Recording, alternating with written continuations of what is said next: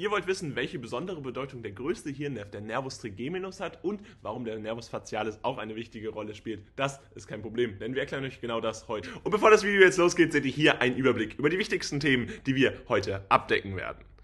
Und ganz zuvor ist unser Kurs jetzt für euch verfügbar. Hirnnerven als Kurs für Medizinerinnen mit Texten und Lernkarten ist jetzt für euch verfügbar auf unserer Website. Das heißt, alles, was ihr braucht, Texte, Zusammenfassungen und Karteikarten für das Physikum, aber natürlich auch für die nächste Prüfung. All das findet ihr jetzt in der Videobeschreibung verlinkt. Ansonsten bekommt ihr noch 20% mit dem Code WELCOME und Außerdem haben wir jetzt unser Abo, wo ihr entsprechend auf alle Kurse zugreifen könnt, die jemals für uns veröffentlicht wurden. Also checkt es gerne mal aus. Erster Link in der Videobeschreibung.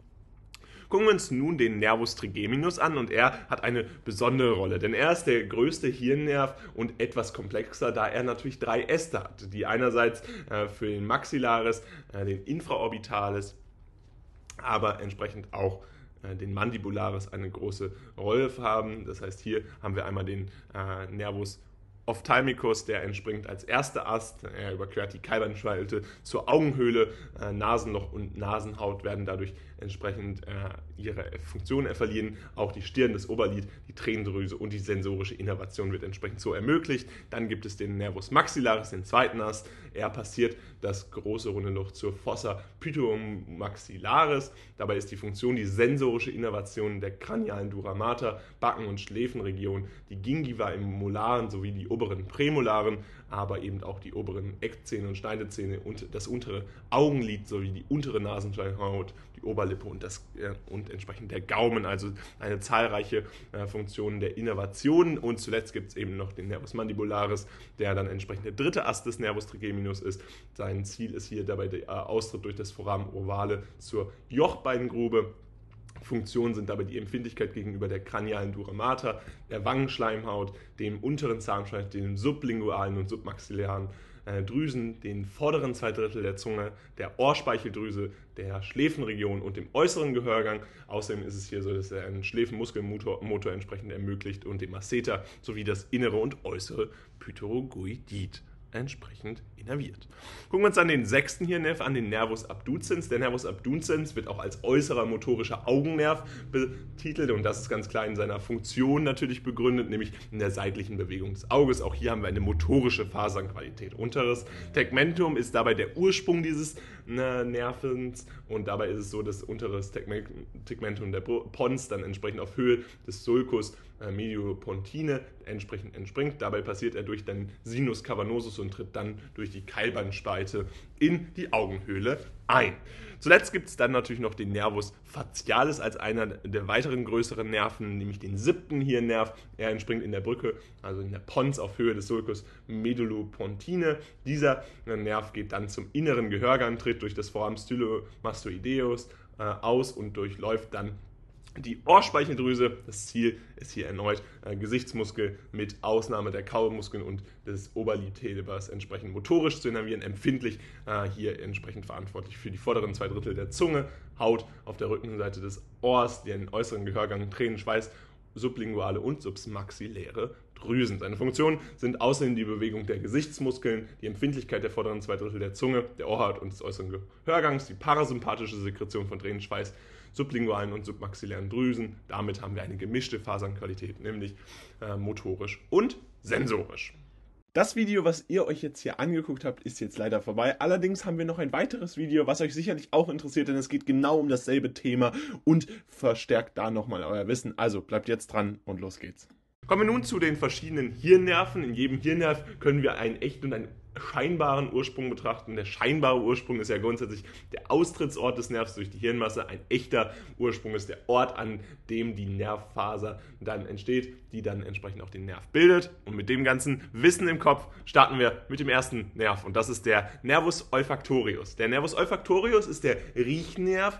Er entsteht in den bipolaren Zellen des Riechkolbens, im Riechepithel, das sich dann in der oberen Muschel der Nasenhöhle befindet. Sie passieren dabei die Siebplatte und erreichen erreichen dann den Riechkolben. Der Riechkolben ist dabei durchgehend mit einem Riechband und ist medial und lateral in zwei Teile getrennt. Einmal die Stria olfactorius medialis und lateralis. Es hat damit zwei Ziele. Nach medial geht es in den subkalosalen und paraolfaktorischen Bereich. Nach lateral wiederum erreicht er den Uncus im Gyrus Hippocampus Seine Hauptfunktion ist ganz einfach, denn wir können sie letztendlich schon uns ableiten anhand des Namens, denn es geht darum, äh, dass der Geruch entsprechend dargestellt werden kann. Seine Fasernqualität ist damit natürlich empfindlich. Es sollte beachtet werden, dass der der einzige ist, der eben nicht durch den Thalamus geht. Also das solltet ihr euch auf jeden Fall merken. Kommen wir dann zu dem Nervus opticus, also dem zweiten Hirnnerv ist.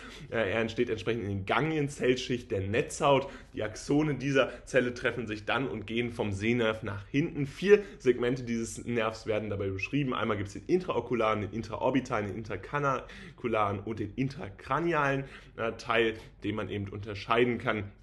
Die ersten äh, drei Neurone finden sich dabei äh, grundsätzlich hier eben in der Retina und das vierte Neuron findet sich im Corpus geniculatum laterale. Anschließend bildet es optische, ein optisches Chiasma, optische Bahn und optische äh, Strahlung. Sein Ziel ist dabei die primäre visuelle, das primäre visuelle Areal im Occipitalkortex, also Schria äh, Olfaktoria, dann entsprechend hier sozusagen für den Sehnerv, so kann man sich das vorstellen. Seine Funktion ist es, dabei das Sehen zu ermöglichen. Äh, erneut haben wir hier also eine empfindliche Fasernqualität und er verläuft durch den äh, Nucleus geniculatum lateralis des Thalamus. Dann gibt es den Nervus oculomotoris, den dritten Hirnnerv. Er entspringt im äh, Tegmentum des Mittelhirns. Es hat dabei zwei Kerne, den Hauptmotor und den accessorischen Parasympathikus, auch als bekannt als Edinger Westphal-Kern, der eben hier bei Nervus oculomotoris eine große Rolle äh, hat.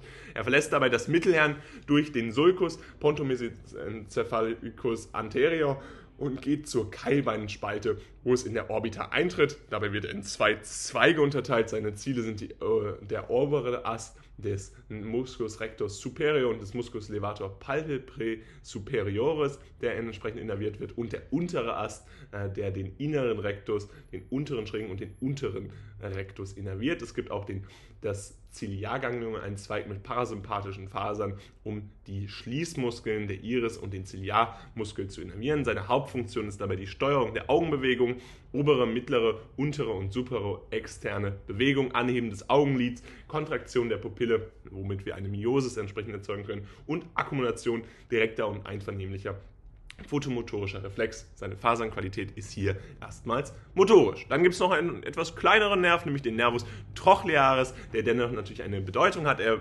entspringt ebenfalls im Tegmentum des Mittelhirns. Es ist der einzige Hirnnerv, der an der dorsalen Seite des Mittelhirns austritt. Das solltet ihr euch auf jeden Fall an der Stelle merken. Dieser Nerv umgibt dabei die Hirnstiele nach vorne und tritt durch die Keilbeinspalte in die Augenhöhle ein. Das Ziel ist dabei der obere schräge Augenmuskel. Dieser Nerv ist für die inferomediale Abweichung des Auges verantwortlich. Also auch hier seht ihr eine etwas kleinere Funktion, die dennoch natürlich äh, klinisch besondere Ausfälle ähm, zur Folge haben kann und damit auf bestimmte Pathologien hinweisen kann. Gucken wir uns dann den achten Hirnnerv an und das ist der Nervus vestibulocochlearis. Der Nervus vestibulocochlearis wird entsprechend auch auditiv genannt und hat seinen Ursprung im Vestibulum und in der Cochlea des Ohrapparats. Er tritt entsprechend aus der Felsenbeinregion des Schläfenbeins aus, bis er dann in die Medulopontinen äh, Sulcus erreicht. Das Ziel des Nervus vestibulocochlearis ist die Brücke im Tegmentum und seine Funktion ist es damit, das Gleichgewicht und das Hören zu ermöglichen. Damit haben wir eine empfindliche Fasernqualität. Diese äh, Funktion kann man sich natürlich auch schon daran ableiten, dass wir eben Vestibulo und Cochlearis beides im Nerven äh, eben vorhanden haben. Also das ermöglicht dann entsprechend Gleichgewicht als auch das hören. Darüber hinaus gibt es den Nervus glossopharyngeus, den neunten Hirnnerv, der entsprechend seinen motorischen Ursprung aus der Medulla oblongata hat und dann den Schädel durch das Foramen jugulare verlässt. Außerdem äh, ist das Ziel natürlich hier der stylopharyngeale Muskel und die Ohrspeicheldrüse. Äh, der sensorische Ursprung äh, bzw. sensorische Ansatz ist hier entsprechend das, äh, der hintere, das hintere ein Drittel der Zunge, der Rachenschleimhaut, der Gaumenmantel, den Gehörgang und auch die, das Mittelohr. Der Bestimmungsort bzw. der Ort, wo wir das dann Ganze vorfinden, ist dann die Medulla oblongata.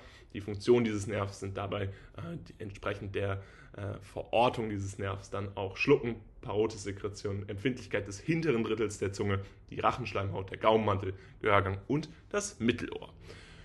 Kommen wir dann zum Nervus vagus, dem zehnten Hirnnerv, einen weiteren wichtigen Hirnnerv, der hier entsprechend eine Bedeutung hat. Entspringt dabei in der Medulla oblongata. Es geht durch das hintere aufgerissene Loch und steigt dann zusammen mit den Karotis und Halsschlagadern durch den Hals ab. Sein Bestimmungsort ist letztendlich der Rachen, Kehlkopf, Speiseröhre, die Bronchien, Sinusknoten, Zwerchfellfasern, also auch der Zwerchfellnerv, der hier eine Rolle hat, äh, mit einer Magen, Darm, Nieren und Leber. Die Funktionen dieses Nerven sind damit die euchastische Röhre und das Mittelrohr äh, mit ein Drittel des ähm, Geschmacks, der hier entsprechend vermittelt wird äh, über die Zunge, Schluckmuskeln und parasympathische Innervationen. Und damit haben wir eine motorische sowie sensorische Innervation.